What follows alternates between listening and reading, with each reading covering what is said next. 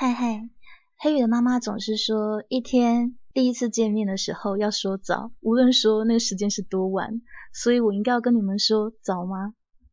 好的，我是主播黑羽，谢谢在现场聆听的每一个朋友，谢谢我的 MP 东东，还有场控独舞。接下来我们要直接说故事喽。爱情让人沉醉，让人盲目，让人疯狂，让人失去理智，让人不可自拔。到底什么才是爱情的真面目？黑羽的音乐爱情故事，带你聆听恋人的呢喃私语。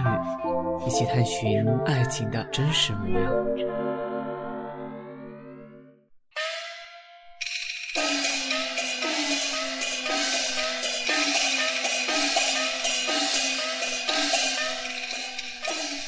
阮静秋身上的练功服已经滴出水了，不过他的脚步还是不能停。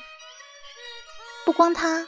这练功房里面二十来个同学都得端着架势，踩着锣鼓点跑圆场。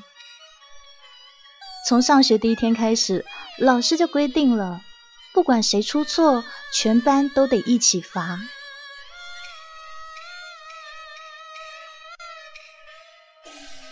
直到那整张 DVD 的锵锵锵声都结束，表功老师才从太师椅上站了起来，一个一个纠正学生们的错误。老师一招一式的再次强调动作要领。哑巴，来示范一下。哑巴是表功课的助理讲师，他并不是真的不能说话，只是在变声期的时候嗓子倒了，没能恢复，所以声音很难听，因此他也很少说话。哑巴的表功最好，一招一式都是真功夫。同学也喜欢看，好不容易盼到亲切的下课铃声，老师才一出门，大部分的学生就累得一屁股坐在地板上，任谁都拉不起来。只有静秋不能坐，因为他是表功课的代表，除了练功的时候得站第一个以外，还要负责打扫练功房。练功房是用木板铺成的。学校有规定，为了最大限度延长地板的寿命，只能用抹布擦。地板的命是命，我们学生的命就不是命哦。静秋带着怨气，啪一声的把大抹布使劲摔在地上，吓得正在擦镜子的哑巴一跳。每一堂表功课结束以后，哑巴都会留下来帮学生打扫。或许在他的眼里，学生的命比那地板的命还要重要。听到静秋摔抹布的声音，哑巴假装惊慌，把静秋给逗乐了。女孩拾起抹布，单手翻花，竟把那抹布捂成一块板子。嘴里呢也念念有词的唱起曲，哑巴也配合他的唱词做矮子功。小花旦并不是静秋的本宫，可是他就喜欢那嘎巴溜多脆的唱腔。当戏唱完了，静秋的心里舒坦了，哑巴就使劲的擦着镜子，阳光透过窗。映着他挺拔的背，静秋不知不觉的停下了手中的活，默默的注视着。每一次表功课，他都比别人更用功，流下更多的汗。其实，都只是为了眼前这个背影回眸的时候，可以第一个，第一个被看到。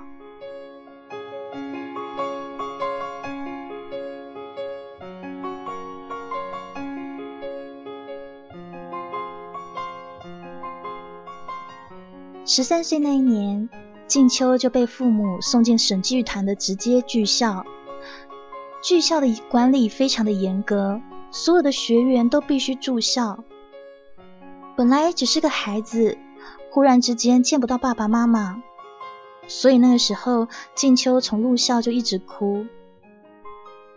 哑巴那个时候也刚开始当助教，每一次都拿一些糖果哄他，或是偷偷的带他给家里打电话。静秋的父母都是戏曲演员，他们太知道现在的苦，就表示孩子将来的甜。而父母的声音，无疑最能够动摇小孩子的心了。所以学校怎么可以让新入校的学员每一天往家里打电话呢？静秋父母告状电话打到了校长室，结果哑巴在教务会上被校长狠狠的批了一顿。因为这样子，静秋直到第二学年结束都没有再往家里打过一次电话。有的时候。管楼大婶喊他接电话，他就直接回人家：“我不在。”两年的基本功结束以后，所有的学员面临分工。静秋的父母特意赶到学校，拜托老师让他学习正旦青衣。青衣是剧团里面永远不倒的台柱，细折多，扮相又好。就算去基层走穴，也是青衣的机会最多。可是父母的头脚才刚离开学校，静秋后脚就找老师改专业，他是非武旦不学。老师说他嗓子天赋不错，很适合青衣。可静秋死活不肯，说要是不学武旦，就情愿退学。老师还以为学生爱学武绝呢，也就答应了。武旦、武生的表功课最多，从那天开始，静秋每天都可以上到哑巴的课。那一年的静秋十五岁，而哑巴已经是一个二十五六岁的大小伙子。全校的女老师都忙着帮他找对象。阮静秋，哑巴找你啊！管楼大妈年轻的时候也是学戏的，虽然说早早丢了本行，但是功底还在。这一嗓子，四层楼都听得清清楚楚。静秋穿着碎花短袖衣裤，从楼上飞奔而下，到了传达室的门前，却突然来了一个急刹车。管楼大妈的面前堆满了包裹，那是从全国各地寄过来的零食。虽然说父母寄过来了，但学校不让孩子们吃零食啊。可是很多家长明知道，还是定期寄了过来。曾经静秋也让妈妈有一些好吃的，可是妈妈说吃零食容易变胖，扮上行头不好看。晚上有家课，你快跟我走吧。哑巴那哑哑的声音忽然响在耳边，把静秋吓了一大跳。你你怎么可以进女生宿舍啊？静秋边说边慌乱的整理头发。我没进啊。哑巴笑着说：“你明明就……”静秋转过身才发现，哑巴刚好站在门口的警戒线上。半步都没有超过。哎，发什么呆啊？走啊，练功房。哑巴说着，拉起静秋就走。他多想大喊一声：“我很累，我不练。”但是那只温热的大手好像给他无穷尽的力量，让他的两条腿不由自主的跟着走。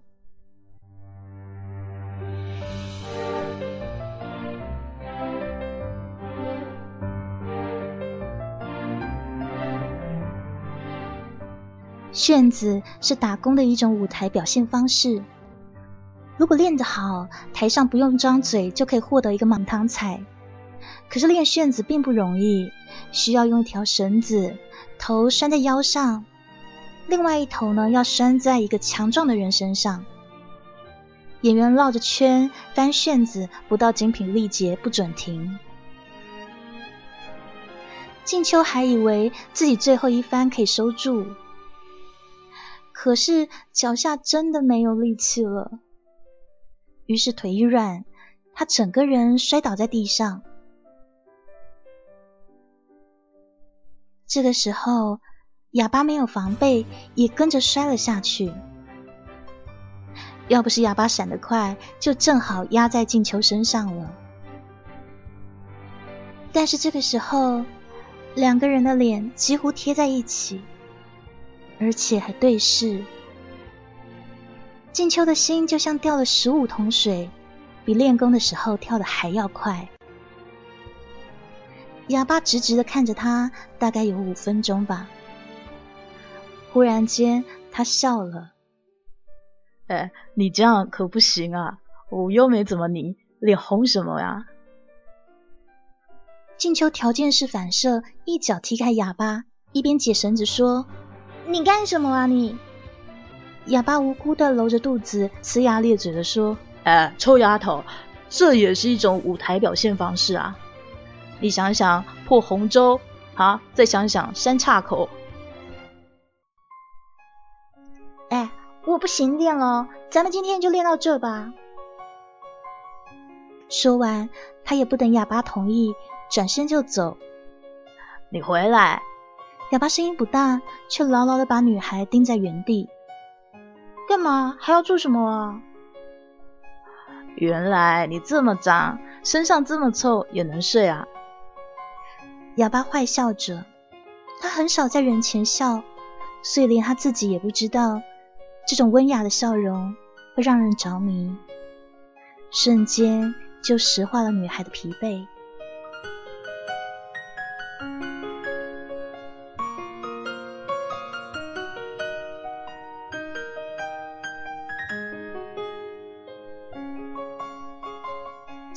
房出来的时候，静秋换回了她的碎花小睡衣，整个人看起来清爽多了。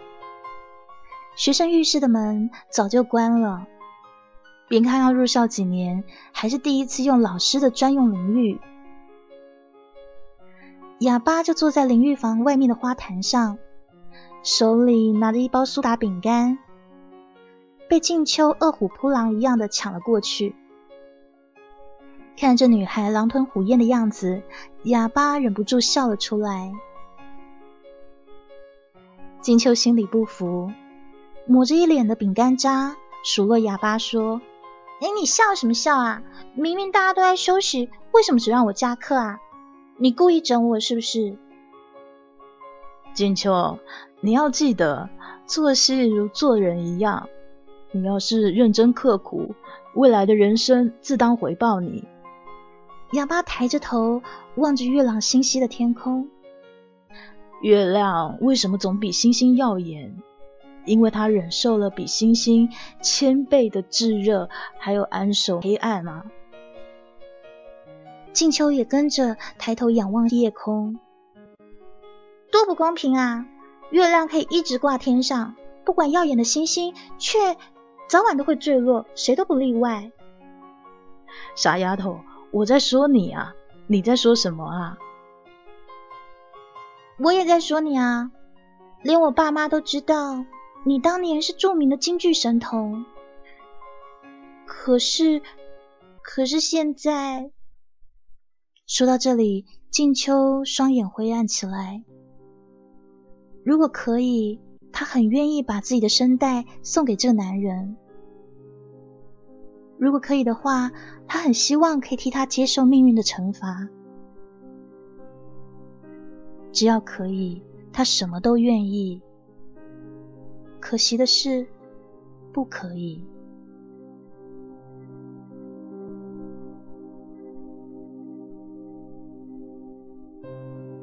哑巴笑了笑，无所谓的样子。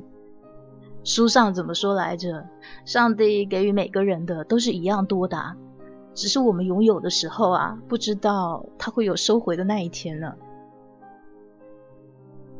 哑巴六岁的时候登台献艺。唱念做打尽显天赋，十二岁的时候就变成了团里的小台柱，红极一时。可惜的是，他还是躲不了倒仓的宿命。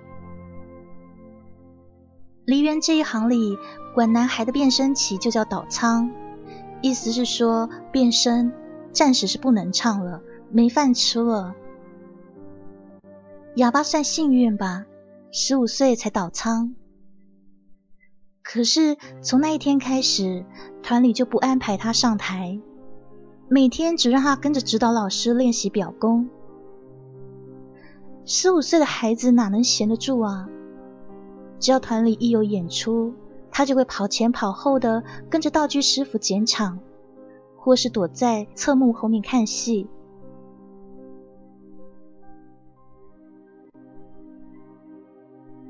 有一回，团里下基层演出，节目单上有探母，可是演杨四郎的演员忽然间闹肚子，根本上不了台。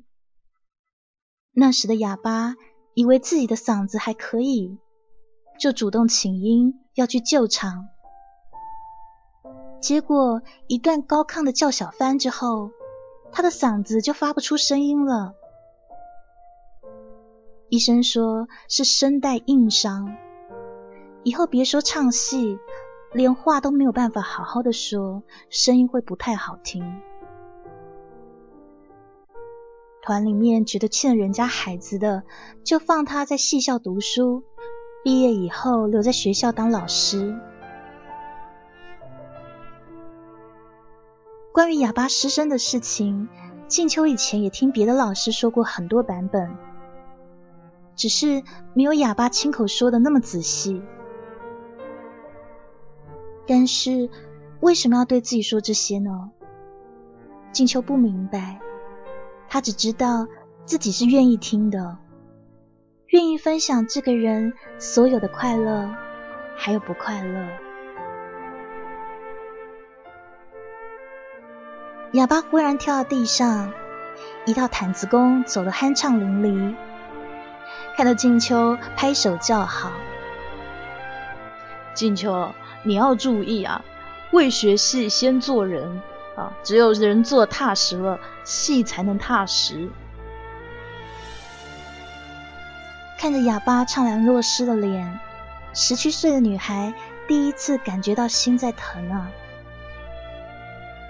于是她不免埋怨起那个临场生病的演员。要不是那个人出事，哑巴或许还是台上的大角。如果想到这儿，女孩的心重重的动了一下。一瞬间，一些阴暗的念头瞬间张满了他的脑袋。他是谁啊？啊？什么是谁啊？那一天，那一天的杨四郎。你问这个干嘛？到底是谁啊？哦，何冰。何冰。静秋知道这个人，因为他是现在团里的台柱。用行话说，角儿大了去了。这么戏剧化的结果，让女孩心中那种阴暗的念头慢慢的坐实了。一定是，一定是他。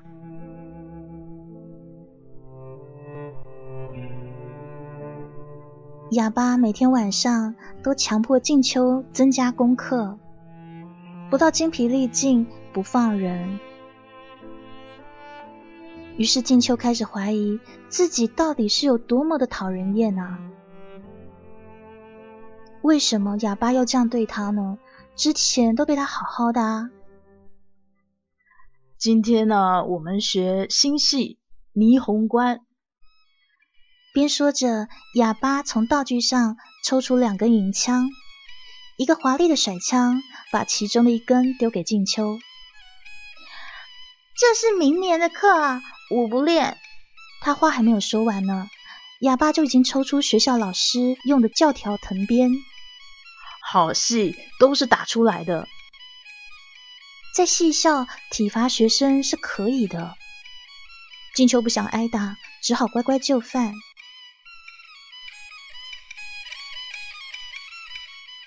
深夜的练功房，静秋一遍遍上演着东方式的爱恨情仇。他的汗水一次次的湿透他的细衣。哑巴苛刻的要求着每一个细节，一举一动，一颦一笑。可是映在女孩的深眸中，变成浪漫的电影情节。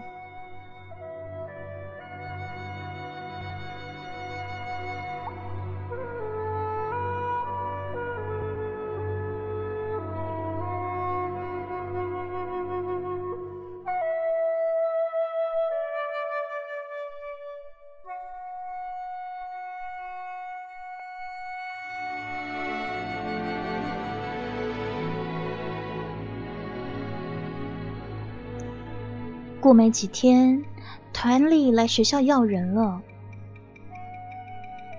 静秋的东方市演的还不是很纯熟。省里要组织一场大型的戏曲节目到基层巡回，剧团里面的舞旦本来就不多，还有去生孩子的呢。再来也有去参加国家级汇演的。于是总导演不得不通知学校。在像样的孩子里挑几个来参加，而这一次演出的重头戏就是霓虹关。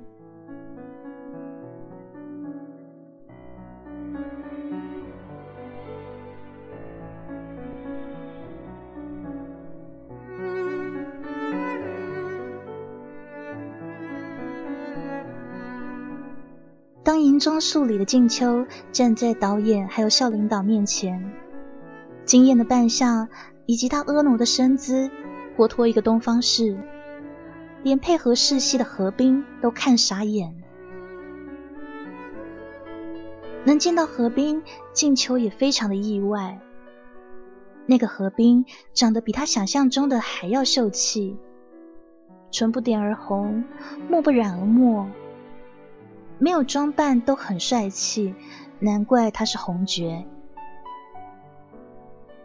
接下来几个回合走下来，静秋不管是动作还是唱词都没有做错，只是他的神情稍显呆板，舞台经验还不是很够。就他吧，导演。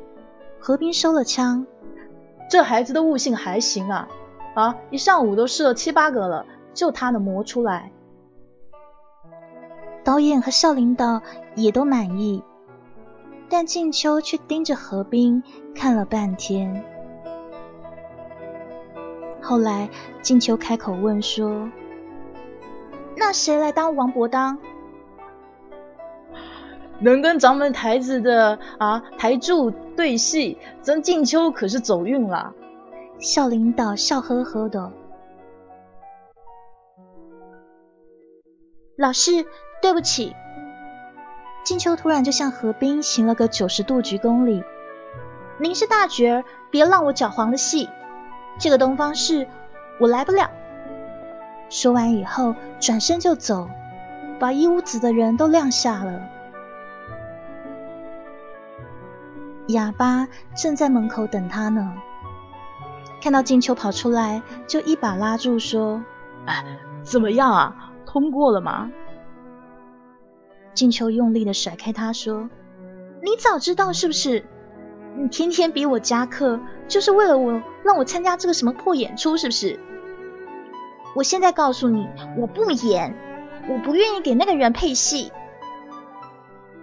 说完以后，静秋就快步跑走了。哎，等一下！哑巴刚要追，却被人一把拉住。一上手我就知道是你教出来的。何冰笑得邪邪的说：“上回套我的话，问团里缺不缺人啊，就为了让你的学生上戏啊。我可是如你所愿，在学校和导演面前保他入选。没想到这丫头还挺特别的。哎，要是换别人呐，都乐得开花了。哎，你等等，我去说说他。哎，你你也给我等等。”何冰没有松手。她是女学生，什么时候都能说。哎，我姐来了，你们都多长时间没有说过话了？我帮你们订了间好馆子，钱呢已经付了。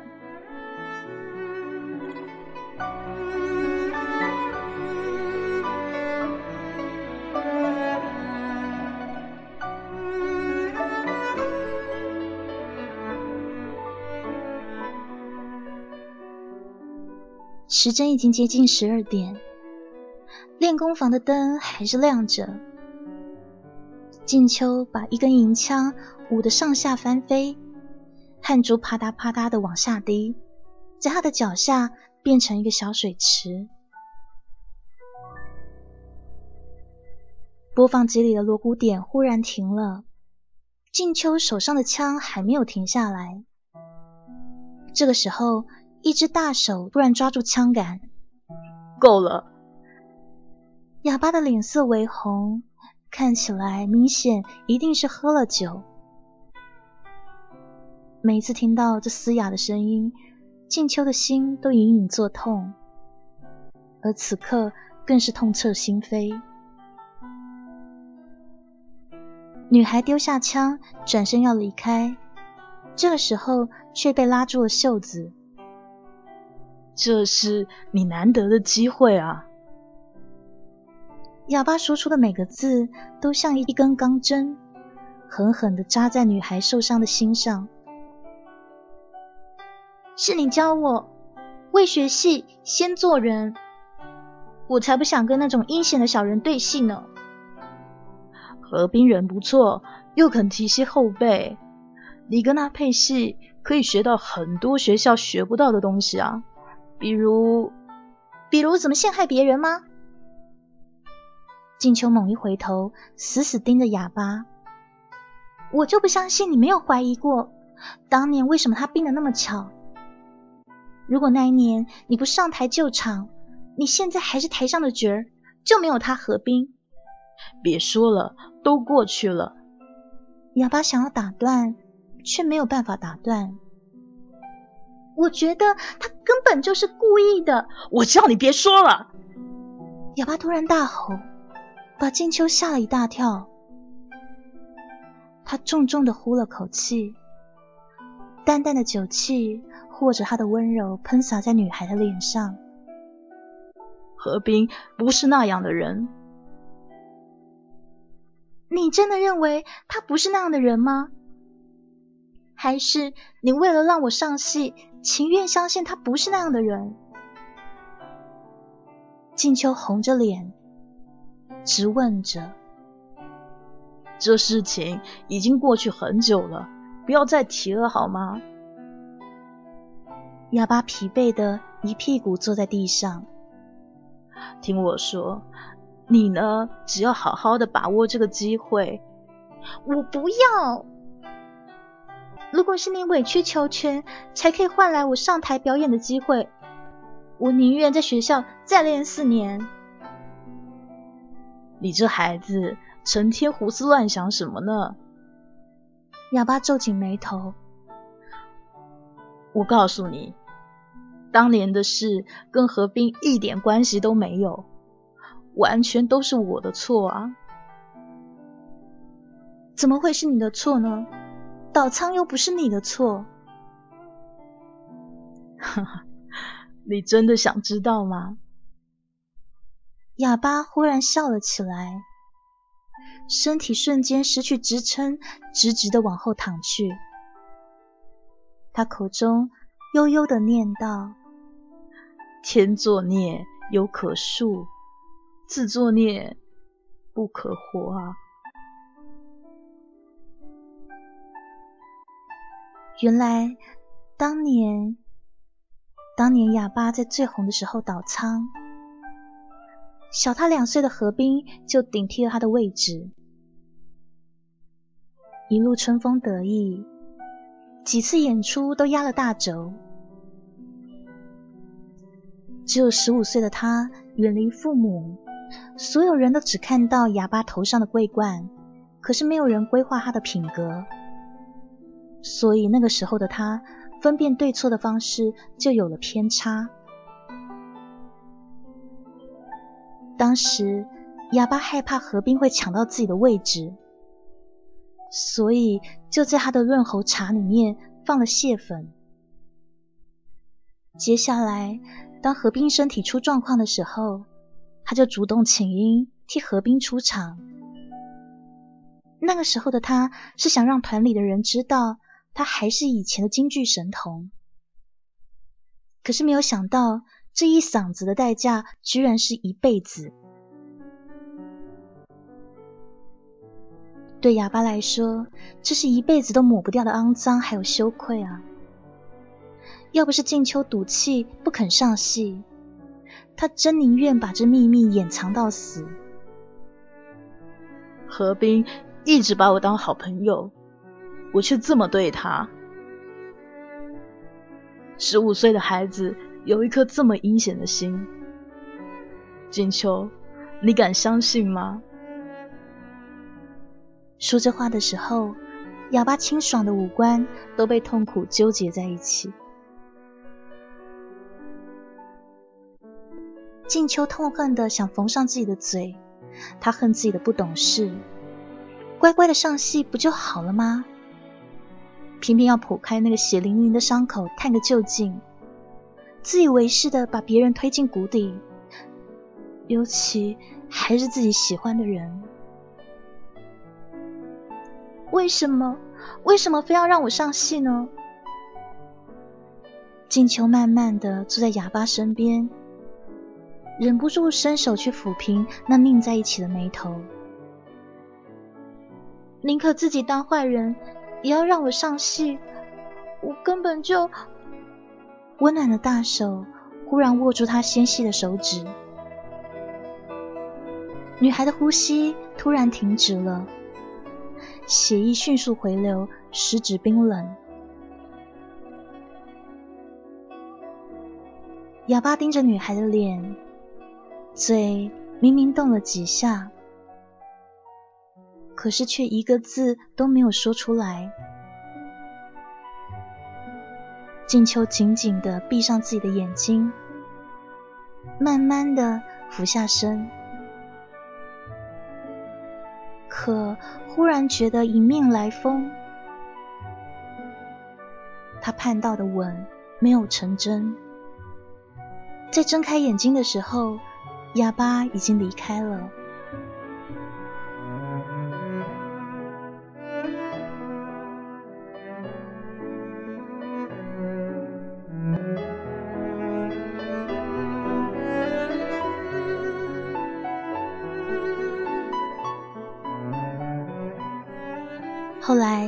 静秋还是参加了霓虹关的排演。他不想辜负哑巴的苦心。何冰深厚的功底让静秋不得不折服。可是呢，在女孩的眼里，实在是太秀气了，不像哑巴那样的英气。走马回枪间，静秋似乎回到了练功房。哑巴扮演的王伯当是那么的英俊潇洒，那么气度不凡。就是因为他是那么的好看，才会让东方氏才死了丈夫就爱上了仇人。这个时候一分心，手上的枪可不听话了。何冰一枪扫过来，静秋条件式的松手。何冰眼疾手快，抬腿一挡，那把原本该落地的枪又稳稳的回到静秋的手里。停停停！导演说：“怎么回事啊，阮静秋啊，想什么呢？”静秋只好站在原地，一言不发。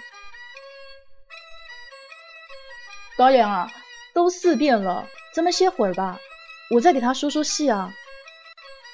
何冰一步隔开了导演跟女孩的对视。好吧，好吧，你们下去歇会儿啊，啊，别走远。哎，下一组上。何老师，对不起啊。静秋是真心的道歉，手里还端上一杯茶。何冰坐在阳台的太师椅上，上下打量着静秋。你哦，机灵点，这个导演耐性最不好。再来一次啊，准把你给退回去。何老师，下午五点半大巴会楼下等，不要来晚喽。同组的演员边说边走开，去通知其他人。静秋看着那个人，又看看何冰。老师，五点半实地彩排吗？那我要去吗？有你什么事啊？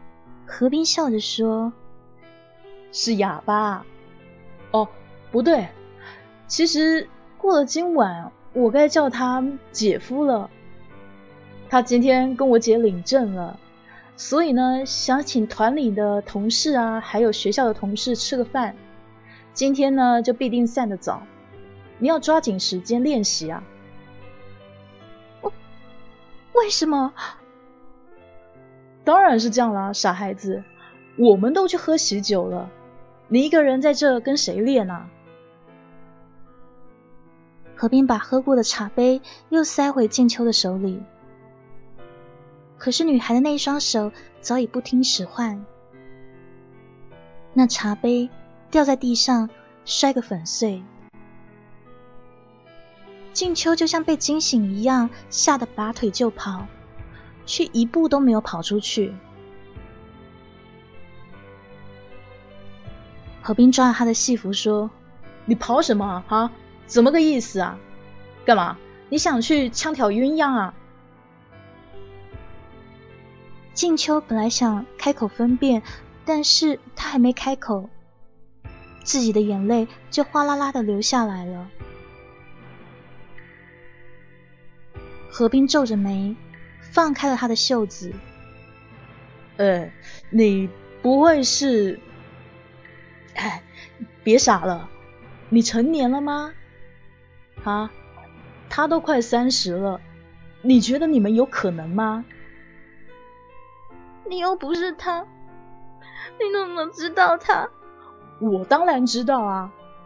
何冰的口气不容置疑。不光你，你去打听打听好了。这些年有多少女学生追着哑巴不放啊？但是呢，比你长得好看的女孩多的是啊。大人的世界不是你们这些小鬼可以明白的。我不是小鬼，我入校了四年，就只有他对我最好。他。静秋忽然觉得自己的心被掏空了，除了眼泪，什么都不剩了。何冰看着面前的女孩哭泣，过了许久，才淡淡的说：“不管你怎么想他，对他来说，你什么都不是。”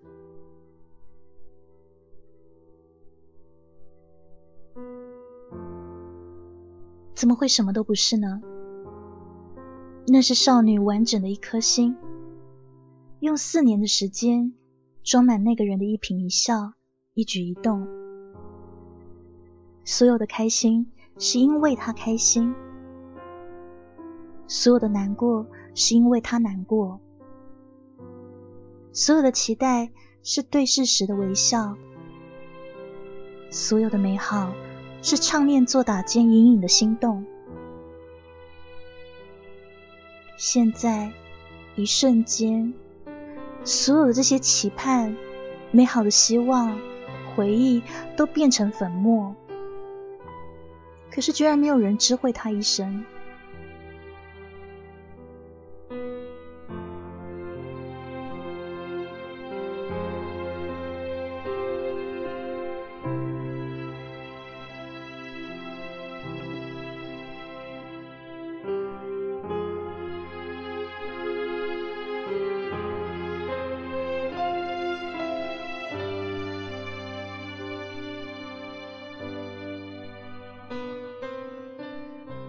哑巴和何冰的姐姐何晴其实是初中同学。那个时候的哑巴头上还有京剧神童的光环，他还四处演出，基本上不太出现在课堂上。喜欢他的何晴就每一天把课堂笔记送到他家，直到那一年哑巴被送去戏校，他们才算正式在一起。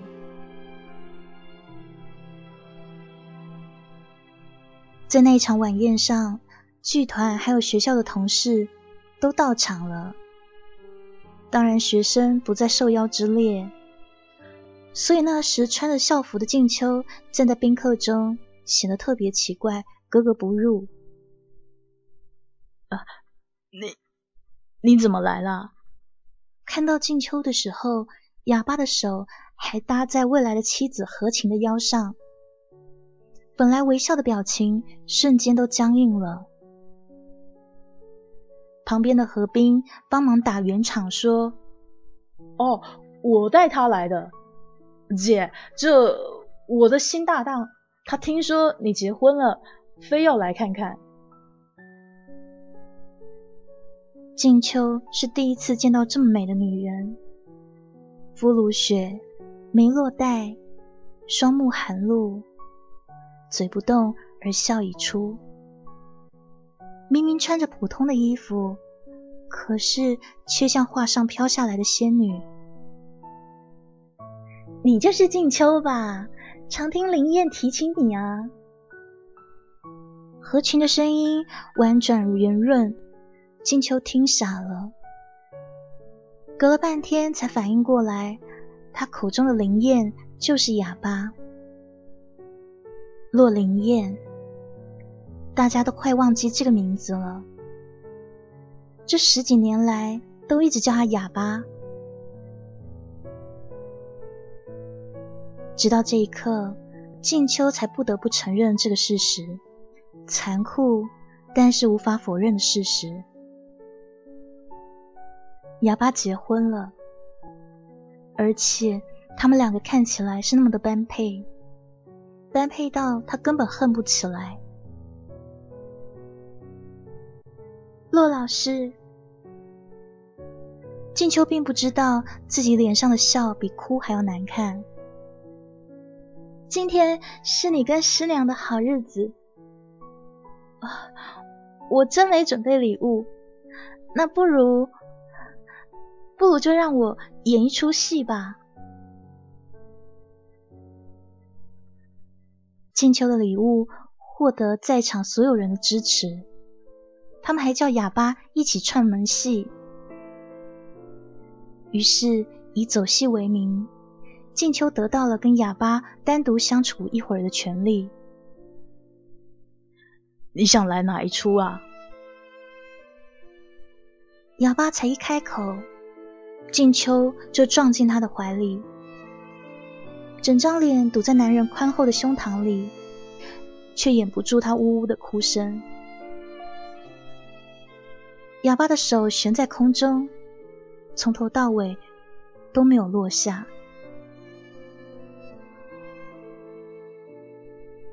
金秋，你听我说啊，你是一个难得的好苗子，假以时日必成大器啊。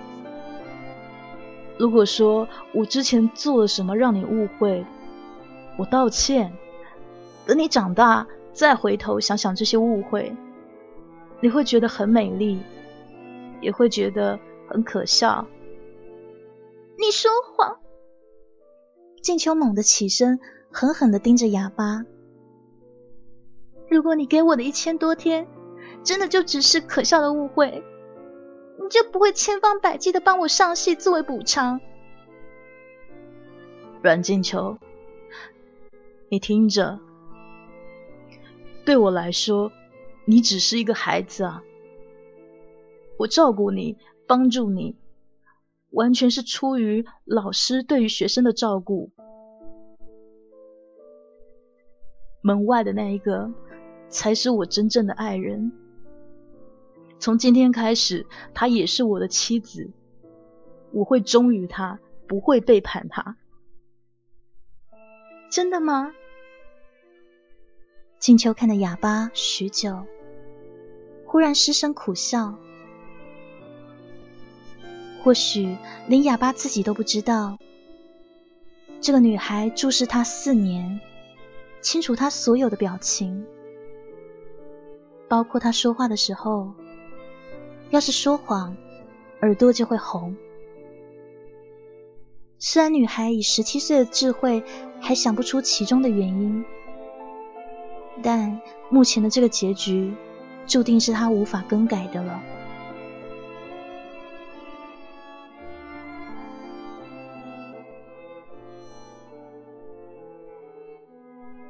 司仪台上，没有带妆的东方氏和王伯当纠结在理不清的爱恨情仇当中，可是那时台下的何晴却一点都没有看懂。弟呀，他们怎么一上来就打啊？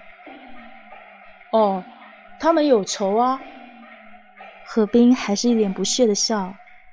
哎，姐啊，要是谁杀你老公，你不跟谁急呀？何晴轻捶弟弟的手说：“你不许乱说。哎，这怎么他们打着打着又不打啦？相中了呗。哎，就哑巴那张脸，你舍得打吗？叫姐夫。”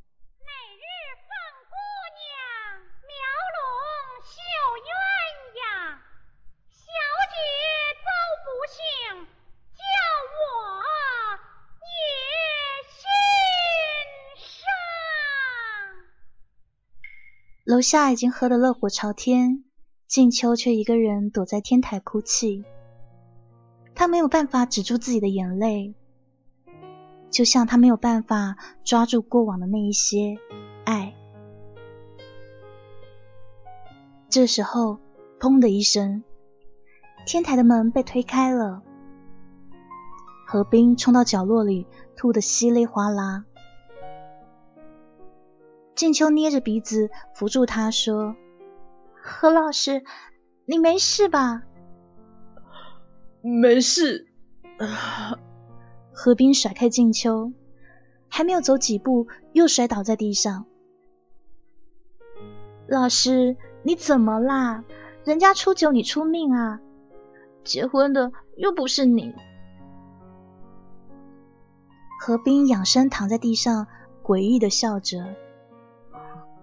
我高兴，哦，我姐跟林燕哥在一起，我高兴，当一辈子坏人都高兴。静秋一惊，揪住他的衣领说：“你是坏人？什么坏人？难道你知道那查理？”何冰也很讶异的看了一眼静秋，嗯，啊。你也知道啊，啊，他连这种事都告诉你，看来你对他来说还真是……你是怎么知道的？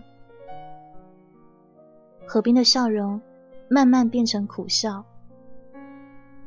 那一天啊，我亲眼看到哑巴把那东西倒到我杯子里，我不知道那是什么。只知道喝起来好苦啊！你当时就知道，那为什么？何其那个家伙一直喜欢他，可是那个时候的哑巴是神童嘛，神童怎么会把我姐放眼里呢？那一次误场，我差一点拉肚子拉死，哑巴觉得欠我的，第二年啊。他就跟我姐在一起了。你卑鄙！静秋猛地跳起来，指着何冰，两眼几乎冒火。你利用骆老师的善良骗他一辈子啊！你还害他一辈子不能再登台。善良？何冰笑软了。哪个善良的人会下药害人啊？啊？那一年我才十三岁，我还以为喝下那杯茶会死掉，还是哑掉呢。那你还喝？我是我姐带大的，从小到大，不管我想要什么，我姐都想尽办法给我。我也只不过想用命换她一个心愿。怎么，我这样很过分吗？如果我知道林燕哥上台会变成现在这个样子啊，我打死都不喝那杯茶。我知道他们怎么想我的啊，以为当年是我搞鬼害他。我从来都没有跟任何人澄清，就是想回报他对我姐的好啊。你知道吗？我从十三岁被人骂到快三十岁，我的孽啊，今天终于满了。静秋的脑袋已经被这群大人彻底搅成一团浆糊，他完全分不清谁对谁错了。你们都在说谎，为什么你们的世界这么复杂？明明一切都好好的，为什么你们要让一切变得乱七八糟？我不管，我要去告诉骆老师，他必须知道真相。我现在就要去跟他说。说完话以后，静秋转身就跑下天台。过量的酒精让何冰的意识越来越模糊。他翻了个身，俯卧在地上，嘴里喃喃自语的说：“冷静秋，对不起啊，洛灵燕，对不起，姐，对不起。”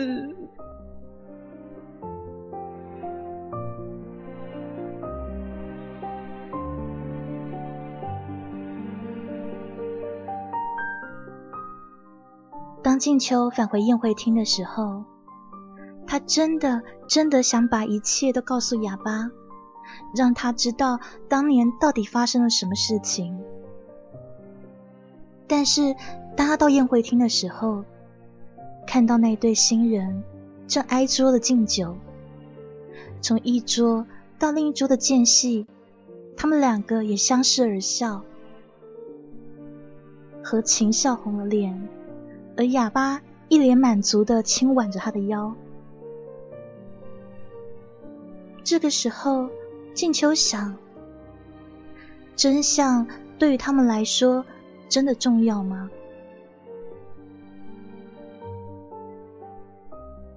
这一刻，静秋的脑子突然变得很清晰，他似乎看见十几年前那个落寞的京剧少年。在人生最失意、最难过的时候，在何晴的陪伴下，得到了无限的温暖。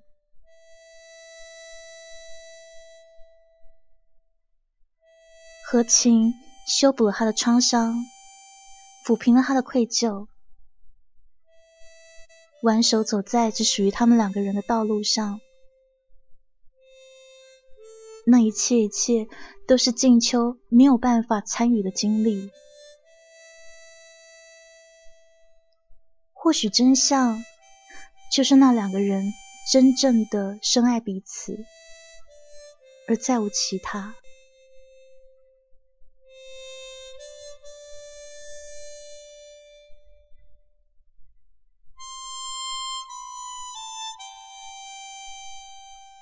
那女孩突然出现，何晴倒迎了上来。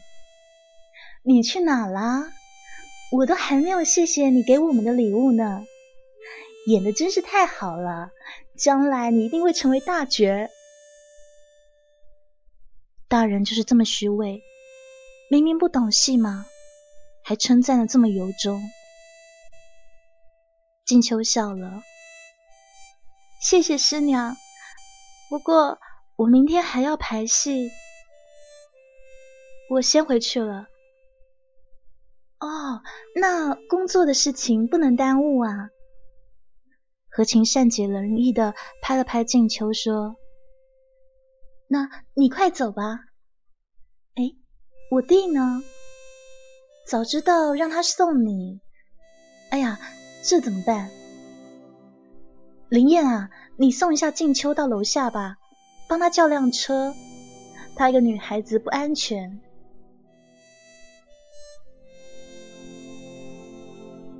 走廊里昏暗无光，静秋和哑巴一前一后，谁都没有说话。关于那杯茶的前因后果，说出来只是让事情变得更无解、更无奈吧。这一刻，十七岁的小静秋终于明白，并不是何晴抢了他的爱人，而是他们曾经携手的甘苦岁月，是后来多少你情我爱攀比不上的。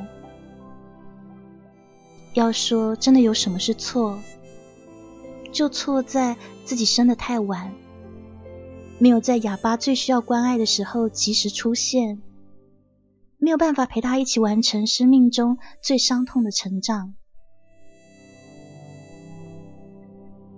这不安全吧？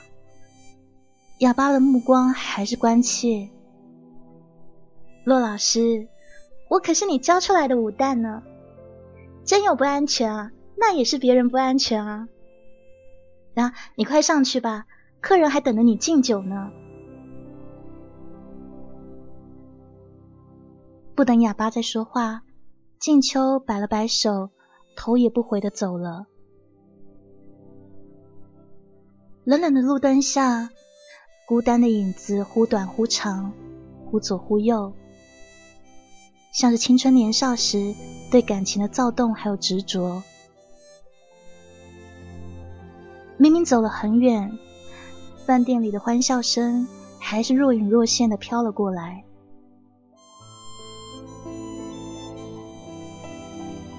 这样的分手场景，本来应该像电影情节里面一样。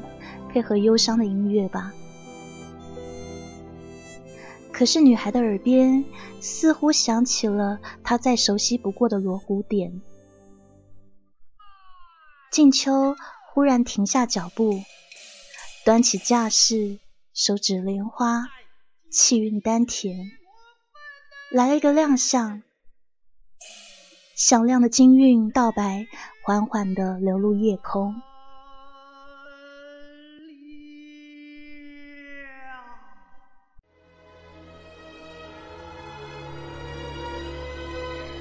这是我们今天的故事《唯恨君生早》。现在时间呢是一点五十八分，黑雨在这边要跟大家说晚安喽。如果说你喜欢我们的故事的话呢，在视频的右下角有一个直播时通知我。